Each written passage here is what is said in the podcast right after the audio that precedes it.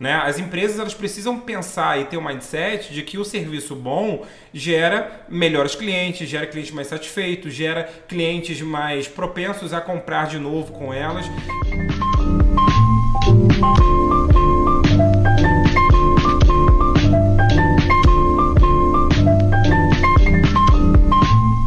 Fala pessoal, beleza? Meu nome é Vitor Azevedo e hoje a gente tem um convidado aqui que, olha, esse convidado É o convidado. é o convidado. Esse cara, ele mora assim no lado esquerdo do peito. Ah, que máximo, Porra, gente. vamos até brindar aqui, peraí, Ah, vamos brindar. Pô, E olha que não é arritmia cardíaca, tá? Não, Mas eu sou bem é. do lado esquerdo do peito. Não é, mas às vezes ele deixa o meu coração batendo rápido, né, Rafael? Deixa.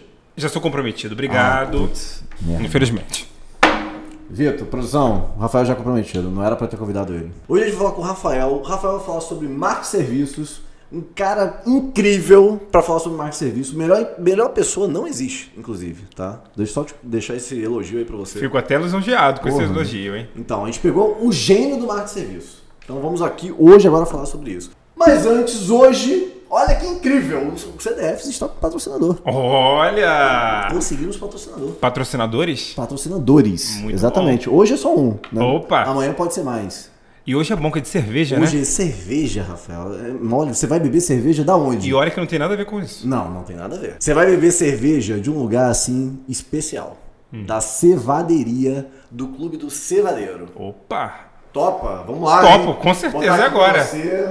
Agora aqui é assim, né? A gente é metido pra caramba. E é ótimo que eu vim de Uber, então não tem o menor- problema Veio de mesmo beber. de Uber? Vim de Uber. É, Então tá bom. Gente, isso aqui não é uísque, tá? É cerveja mesmo. É cerveja mesmo, É, galera, é olha. E aí, curtiu? Bom demais. Né? Artesanal, hein? Artesanal. Tá aqui do lado, qualquer coisa aí. E olha que garrafa bonitinha. O máximo, hein? Muito legal. Né? Bo- Aqui já bacana. tem o quê? Dois litros? Aqui tem um litro, eu acho, não? Um litro e meio, mais ou menos, É. né? Mas vamos lá, Pode antes que você fique bêbado e comece a.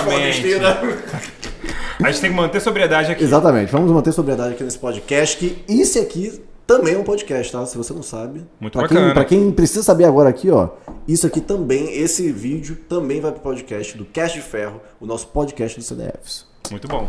Pessoal, antes de mais nada, deixe os comentários, compartilhe esse vídeo com as pessoas, porque esse projeto da gente é um projeto muito importante, a gente quer fazer ele acontecer, e a gente quer trazer para as pessoas aqui para que vocês tenham esse conteúdo. Esse conteúdo de graça, é só botar lá, só apertar, se inscrever ou deixar um comentário. Rafael, assim, cara, eu, eu sempre fico me perguntando é, sobre isso, assim, quando eu sou mal atendido, é, quando, é, sei lá, uma, uma companhia acaba. Por exemplo, eu estou agora com uma companhia que eu não vou falar qual é o nome, que é uma companhia que vende móveis e Ih. começa com M.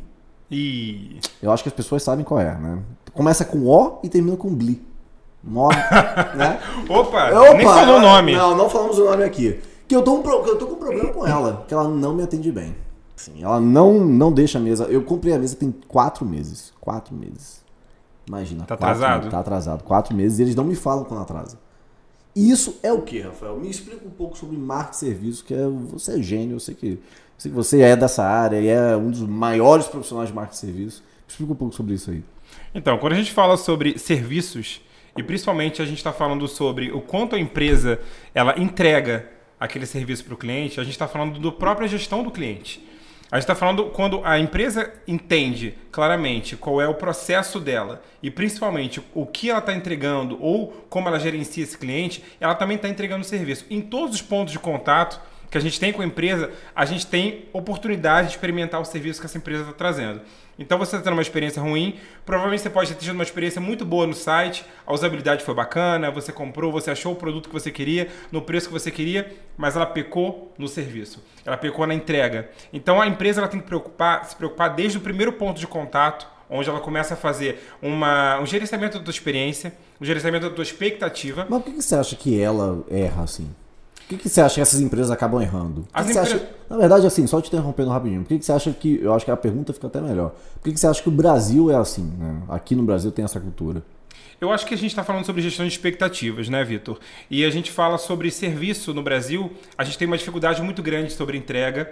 Né? Os modais são muito diferentes, né? Porque em várias partes do Brasil, por ser muito diverso o país, a gente tem uma necessidade de fazer vários modais, às vezes, para entregar um simples produto na casa do cliente. E muitas vezes também a gente tem uma cultura aqui no Brasil de ter pouca judicialização dos processos de reclamação. Então as pessoas reclamam demais, elas colocam nas suas redes sociais e muitas vezes não são atendidas porque elas não levam à frente os processos, elas não acreditam que elas precisam reclamar ou que têm um direito sobre isso. Né? Então as empresas se valem muitas vezes né, dessa conivência do, do, dos, dos clientes, dos clientes falarem que, ah, não, tudo bem, vou deixar para lá, não vou me preocupar tanto e as empresas acabam entregando serviços que não são tão bons assim. Só que o que a empresa tem que ter em mente, isso é muito importante, que o, o, ápice, né, o entendimento que a gente tem de marketing de serviço é fazer o cliente voltar, é fazer ele retornar, é gerar um bom relacionamento com esse cliente. Exatamente. É fazer o cliente, de alguma forma, não comprar uma vez só, mas comprar várias vezes. É, porque é mais caro você arrumar um cliente do que você já ter aquele cliente ali fixo contigo, né? Com certeza. Um cliente novo, ele custa até 10 vezes mais Nossa do que um cliente antigo. Senhora. Então a gente está falando de um cliente que pode ser gerenciado e, se bem gerenciado, ele consegue trazer uma rentabilidade para a empresa.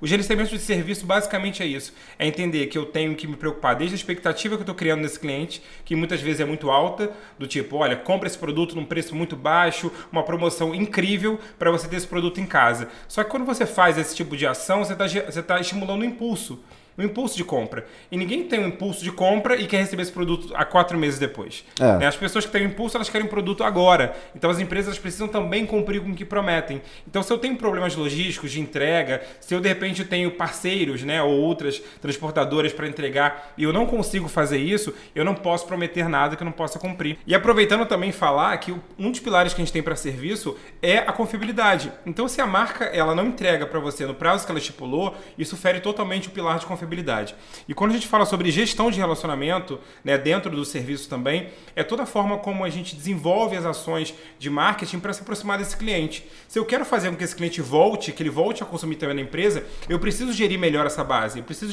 gerir esse relacionamento com o cliente. Então, o que essa empresa está fazendo com você, que não vai ser nomeada, que ela está fazendo com você é te gerar um estresse desnecessário, de repente é, frustrar os planos que você tinha com aquele móvel que estava para chegar e ao mesmo tempo é, ela está ferindo com um princípio básico que é a confiabilidade que a marca tem.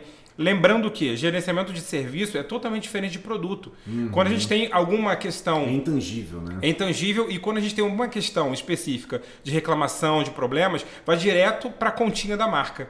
Né? Então a marca fica mal falada, a gente tem um, um, um grande. É, uma grande plataforma, né, que são as redes sociais, que fazem com que se propague tanto uma imagem para o bem quanto uma imagem para o mal. E quando se propaga para o mal, para muita gente vai chegar essa imagem de que essa marca não entrega.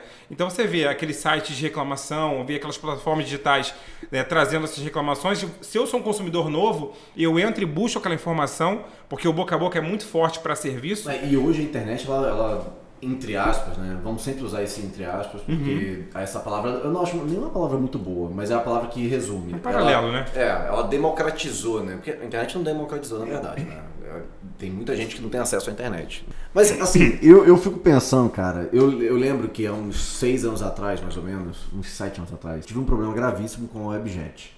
É, eu tentei comprar uma passagem, né? meus pais moram em Salvador, tentei comprar uma passagem no, no site, e o valor que estava no site era um, né? E aí quando eu ligava para lá, ninguém me atendia, não sei o que, eu não conseguia comprar. Aí dentro do, do, do, da URA deles, né? Dentro do, do atendimento lá deles, eles falavam assim, não, olha, você tem como ir no, no aeroporto comprar passagem? Eu falei, tem. Então tá bom, então vai lá que a promoção vai acontecer. Desculpa. Vai lá que a promoção vai acontecer. Eu, porra, beleza, fui lá.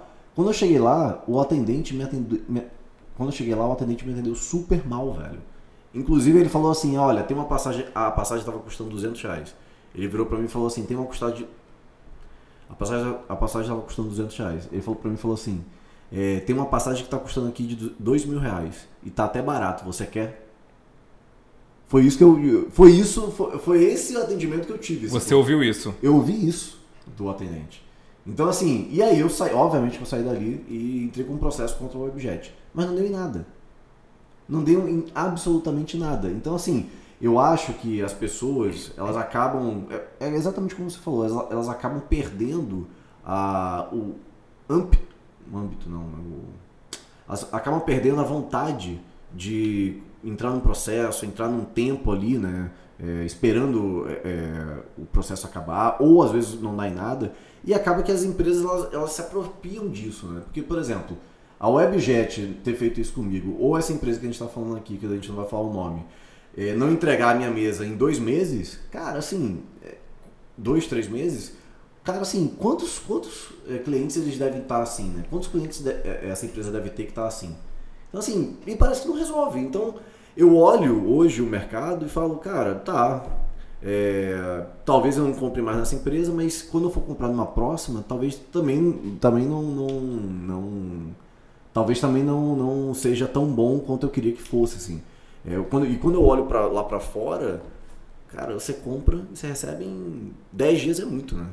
É, eu acho que a fiscalização. A gente está falando sobre várias coisas, né? Mas a fiscalização de cada um dos mercados também ajuda com que qualquer problema que aconteça possa ser sanado num tempo pequeno também. Sim. Né? Então, assim, o consumidor ele pode reclamar. Eu acho que a gente não tem é, o costume de judicializar, mas ao mesmo tempo, o que as pessoas pensam, por exemplo, de tô com medo de colocar na justiça, acho que não vou dar em nada, tem, existe um descrédito. Existe também, mas existe um, um, outro lado onde as empresas também tornam seus consumidores reféns, né? Uhum. Então elas criam, na verdade, um contrato, um espaço é, com letras muito pequenininhas, são, são os disclaimers né, dentro daquelas promoções, e aí você tem dificuldades, às vezes, até para poder fazer uma troca, tem uma dificuldade para poder provar que você está correto.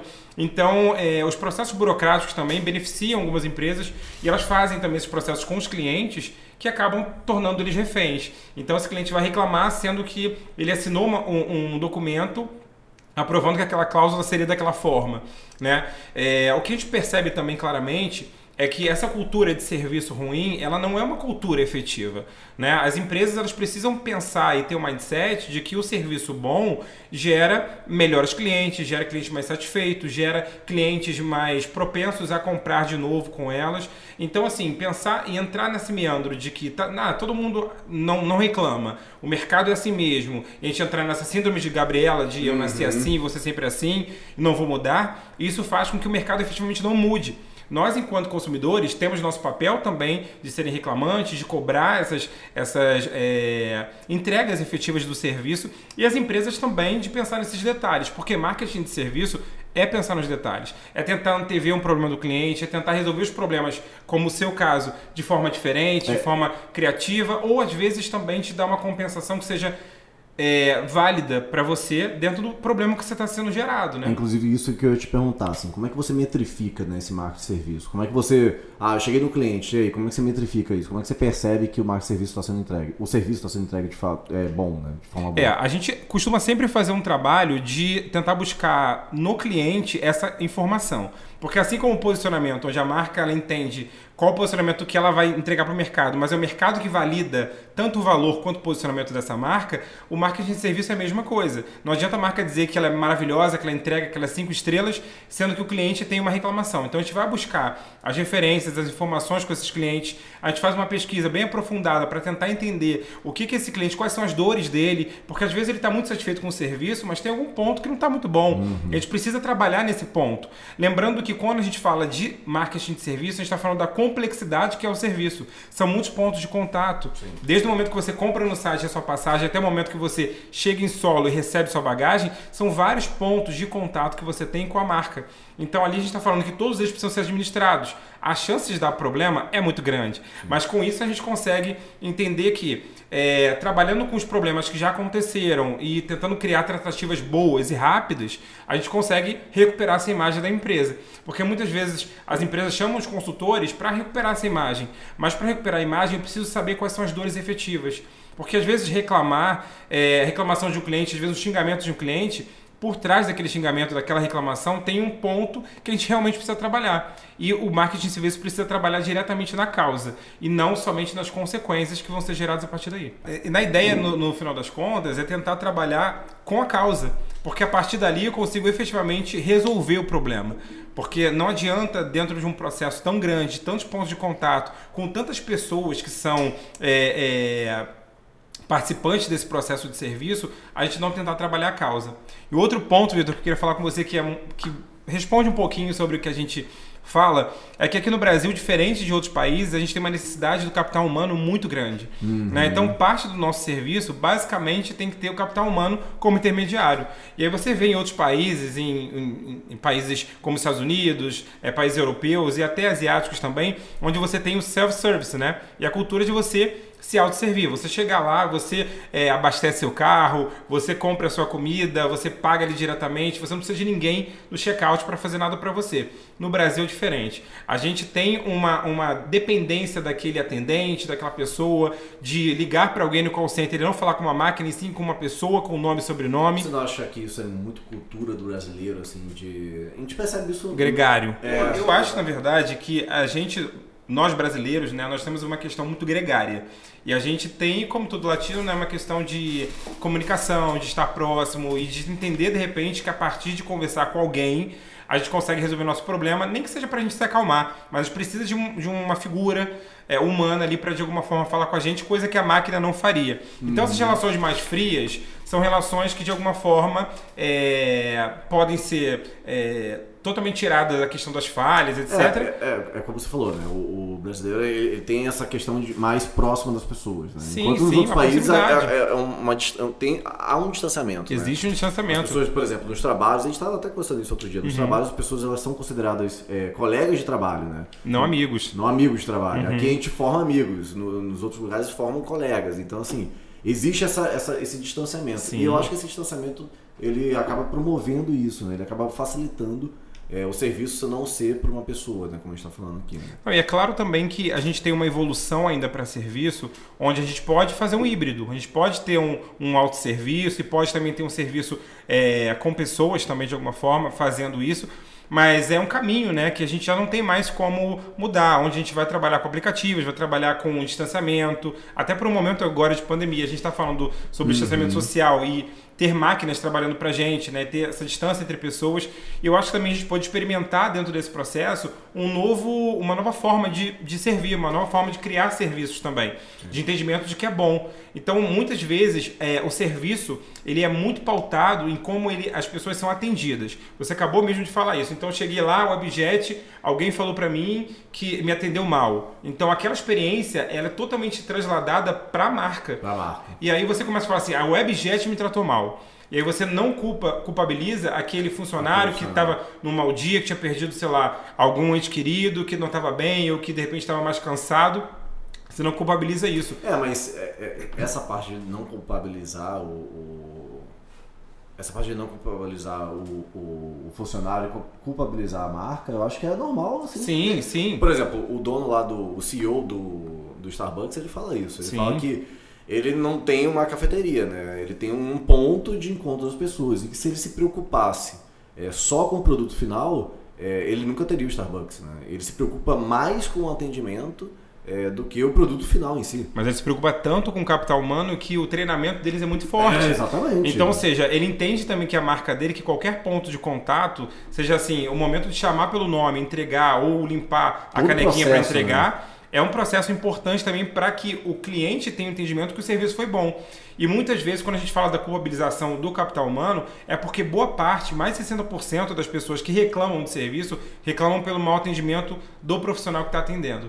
Então, ou seja, é, é, muito do que a gente está falando aqui sobre reclamações de serviço vem oriundas de um entendimento de que aquela pessoa que te atendeu, que te entregou aquele produto, por exemplo, entregou o serviço no final das contas, né? Ele não fez isso bem. Ele fez isso de uma má vontade, ele reclamou, ele falou de uma forma grosseira. Então, ou seja, o quão é pesado né, para a gente entender e justificar o nosso entendimento de um bom serviço, é, é o entendimento também de gerenciamento de pessoas dentro uhum. do serviço.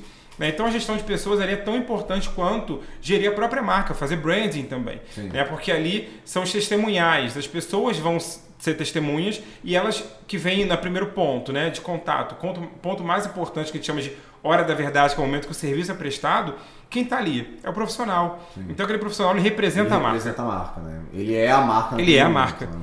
Se é. alguém te ligou e bateu o telefone no, no bateu o telefone, né, ou te xingou, por exemplo, no telefone, essa pessoa é a que representa a marca. Foi ela que falou, foi a marca que falou.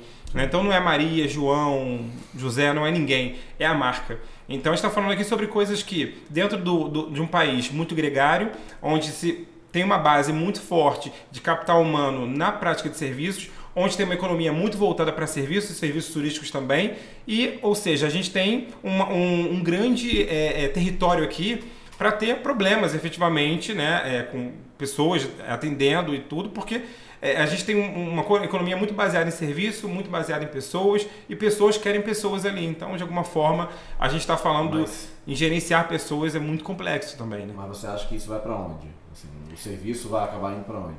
É, eu acho que cada vez mais a gente vai ter esse modelo híbrido de self-service e vai ter mais um entendimento de que as máquinas vão fazer essa substituição também até por uma questão de praticidade e de gerar mais rapidez nos processos e mais acuracidade também nas entregas, mas é lógico que alguns serviços eles não vão deixar de existir, né? como serviços, por exemplo, de cabeleireiro, manicure, todos eles vão continuar sendo porque eu preciso do capital humano para existir. Mas os serviços que não puderem. São serviços alienados, né? Sim. É. Os serviços que puderem, na verdade, não ser dessa forma, né, eles vão ter também uma grande participação de máquinas uhum. e uma grande participação de etapas anteriores virtuais para que isso gere uma experiência. E as marcas também já têm investido já em gerar experiência virtual para os clientes. Né? As próprias lojas virtuais, hoje já tem o espaço de você transitar, você poder ver mercadoria em 360, você pode hoje pintar a parede da sua uhum. casa simulando com uma foto real. Então, ou seja, a experiência do serviço é um mundo fértil para que grandes marcas possam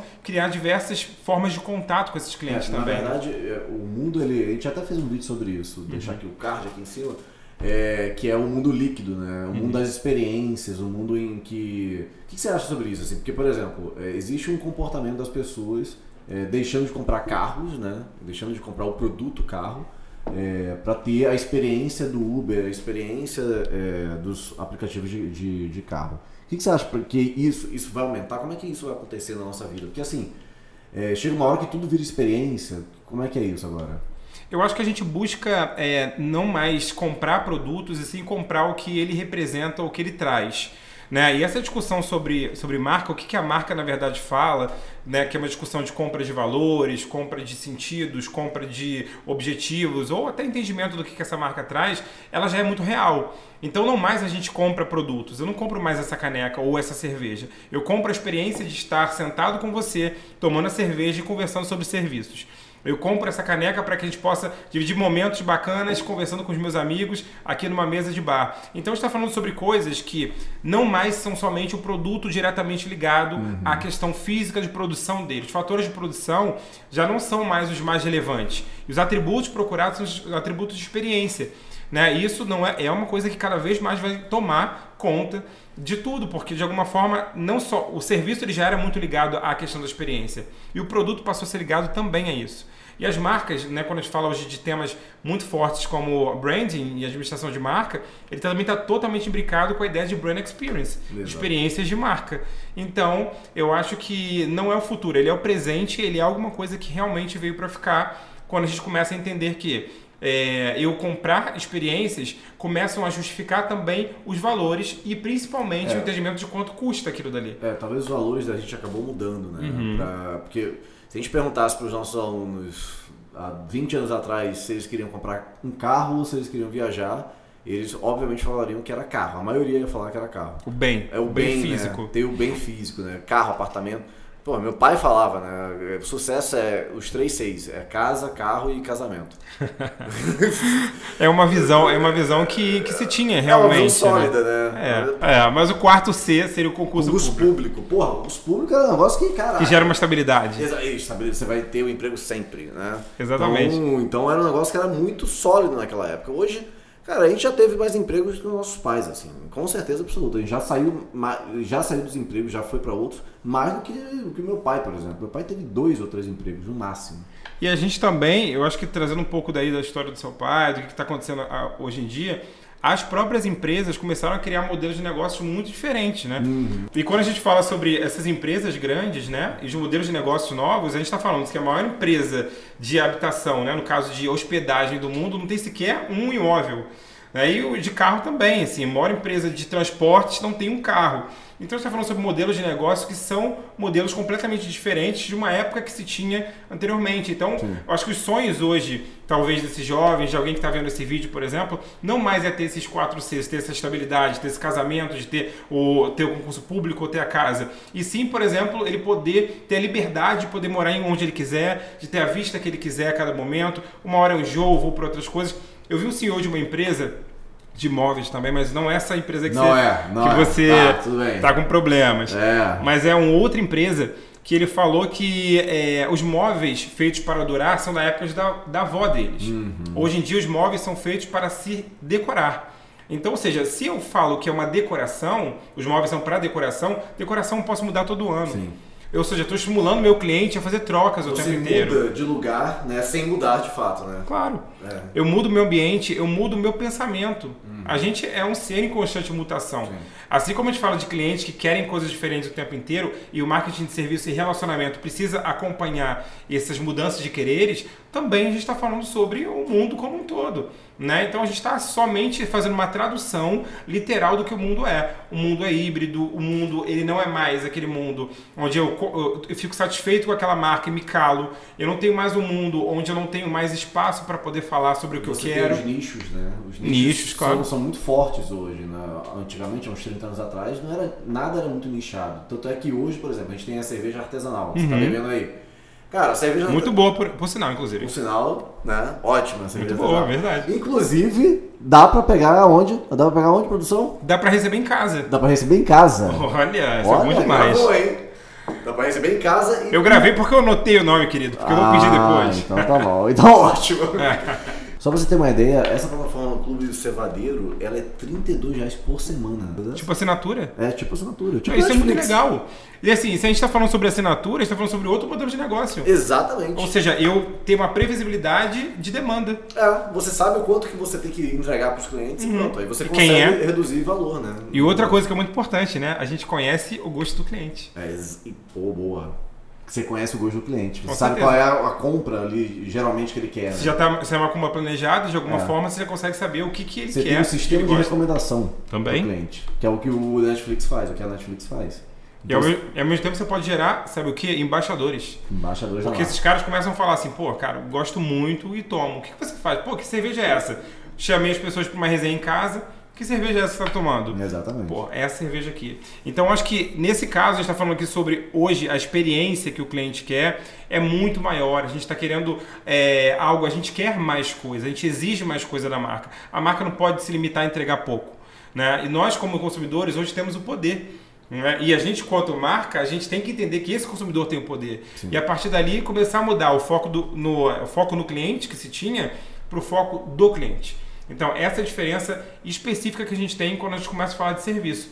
É começar a entender que a demanda vem a partir dele. É ele que a gente tem que É ele buscar. que manda, né, velho? É ele que manda. Comprar ou não é uma decisão de seguir com a empresa ou falir ela. Eu acho que as empresas, é, elas antigamente elas se colocavam num patamar muito superior ao Uhum. cliente, né? Sei lá, olha, eu sou a Coca-Cola, eu sou a Volkswagen ninguém nunca vai chegar aqui. É, E eu acho que com o tempo, né, até com a própria internet, ela a internet, esse, esse termo né, dela democratizou por quê? Né? Porque ela fez com que essas empresas elas se aproximassem das pessoas, né? Elas se tornassem mais. Tanto é que quando a gente olha o Twitter da Netflix, o Twitter da Netflix é uma pessoa que tá É. falando aí, velho. É É personificado. personificada a parada, né? Tipo, é, o- o- as empresas elas acabaram se tornando amigos da gente, entre aspas, né? Pessoas que a gente conhece, da nossa família. Então a empresa que não percebe isso é uma empresa que ainda está ali é, andando é, com o pensamento de 20, 30 anos atrás. Porque Não pode ser tão embrionário mais, pode né? ser tão milionário. A gente está falando sobre hoje um relacionamento de cliente mais ativo. O cliente ele é ativo nas redes sociais, o cliente ele é ativo com os amigos, ele tem muitas escolhas e outra, o mercado ele é bastante concorrido. Se você está falando de cervejas artesanais, por exemplo, olha quantas marcas já apareceram. E para você se diferenciar nesse mercado, o ponto-chave é o serviço. O ponto-chave é a aproximação com esse consumidor.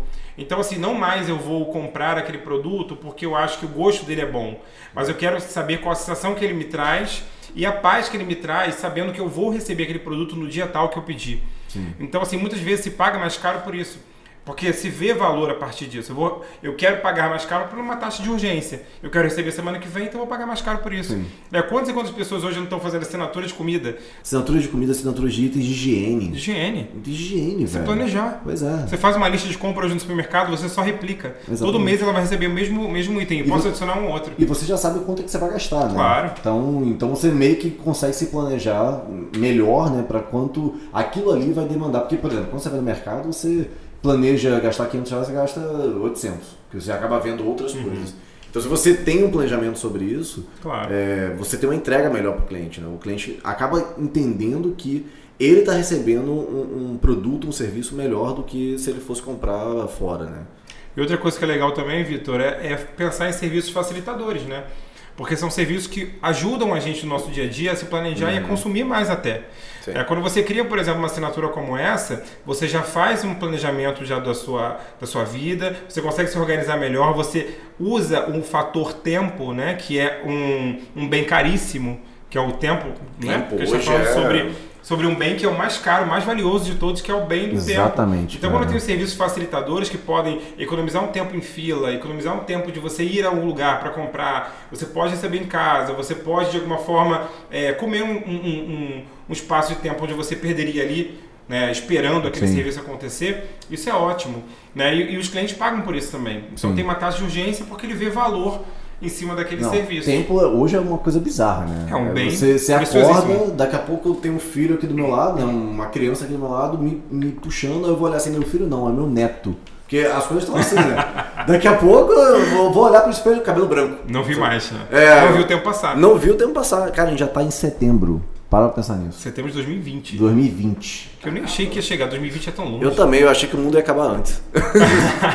Não sei se eu tinha essa teoria, mas eu achei que setembro de 2020 era uma coisa muito, sei lá, de Lá, né? futuro. É, tipo, é isso. De volta ao futuro, total, assim. É. É, setembro de 2019, né? Eu acho que era de volta ao futuro. Ou era Eu 2017. não lembro, mas assim, mas eu sei que eu vi tão pequeno que quando eu olhei aquilo, eu falei assim, realmente é muito distante. É, muito Se fosse distante. 2012, pra mim já estava muito É, distante. é, exatamente. Bom, cara, olha, foi um papo maravilhoso, sério, assim. Você tem que voltar mais vezes aqui. Eu vou voltar com certeza, ainda mais que se tivesse cerveja aqui. Porra, olha, é cerveja incrível. do Clube do Cevadeiro, hein? Porra, cerveja boa, hein? E recebe em casa, gente. Recebe Bom em casa demais. 30 reais, é só botar lá e comprar. Só pra você ter uma ideia, essa plataforma do Clube do Cevadeiro, ela é 32 reais por semana. Olha, olha o quanto você consegue economizar se você tiver planejado o produto Com certeza. serviço, né? Mais barato do que você tomar shopping com os amigos na rua. Mais barato, mais Ainda barato. fica em casa e tem pandemia, né? Tem, porra. 32 porra, reais, né? 32 reais, meu Mais irmão. barato que o Uber, né, galera? Caraca. Eu nem bebo, eu não tô nem bebendo não, mas eu tô gostando. Não, mas eu tô gostando, eu tô Ah, bebendo então tá bastante. Eu tô bebendo por nós dois. Então, então beleza. Rafael, porra, cara, obrigado, velho. Prazer tudo meu, eu vou estar aqui sempre. E sempre que tiver cerveja, pode me chamar também, Porra. que eu vou estar muito Sempre feliz aqui. cerveja. É, obrigado também por vocês terem me chamado. Soquinho aqui, ó. Porra. Entre nas minhas redes sociais, Rafael Nascimento OF, que é meu Instagram, para poder tirar dúvida, falar sobre serviço, falar sobre tudo. E sigam aqui, ó. Ativa os comentários, comenta bastante, né? Que aqui a gente tem esse vídeo para muita, pra muita gente, Meu né? Deus do céu, né? Gente, Siga o Rafael, de verdade. O Rafael é, pra mim, assim, ele é a referência desse, desse conteúdo que a gente tá dando aqui, tá? De marca de serviço. Sigam ele, vai lá no Instagram dele. Tem o LinkedIn também, Rafael? Tem o LinkedIn, Rafael Nascimento também tem o LinkedIn. Nascimento, só procurar no LinkedIn. Então é isso, velho. Deixa aí os comentários, compartilha esse vídeo. E esse foi mais um CDF Entrevista. Um abraço, velho. Obrigado, gente. Obrigadão. Valeu. Valeu.